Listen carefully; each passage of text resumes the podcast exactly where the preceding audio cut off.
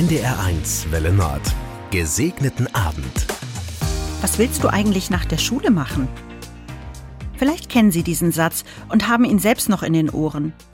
Vielleicht gehören Sie aber auch zu den Eltern, denen er derzeit öfter über die Lippen kommt und die damit ihr Kind nerven. Es gibt heute so viele Möglichkeiten. Noch in der Generation meiner Großeltern war der Beruf oft durch die Berufe der Eltern vorherbestimmt. Mein Urgroßvater Matthias war Schlosser und Schmied und den gleichen Beruf lernte mein Großvater Josef. Dann sollte mein Vater die Familientradition fortführen, aber er merkte schon früh, dass er nicht in der Schmiede arbeiten wollte. Er wollte etwas anderes. Architekt wollte er werden, mit dem Schwerpunkt Stadtplanung. Dafür brennt er bis heute. Er hat für sich genau den Beruf gefunden, der ihn erfüllt. Viele sprechen davon, dass er seine Berufung gefunden hat.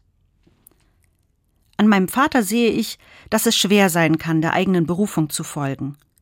Besonders, wenn man mit den Erwartungen der Menschen bricht, die es doch nur gut mit einem meinen. Das zu entdecken, was einen glücklich und ganz macht, kann ein langer Weg sein. Vielleicht klappt es nicht sofort, aber jedes Mal ist da die Erkenntnis, ich bin einmalig. Und Gott schenkt mir die Freiheit, meine Berufung zu suchen. Ich muss mich nur trauen. Einen gesegneten Abend wünscht Anne Köp vom Erzbistum Hamburg.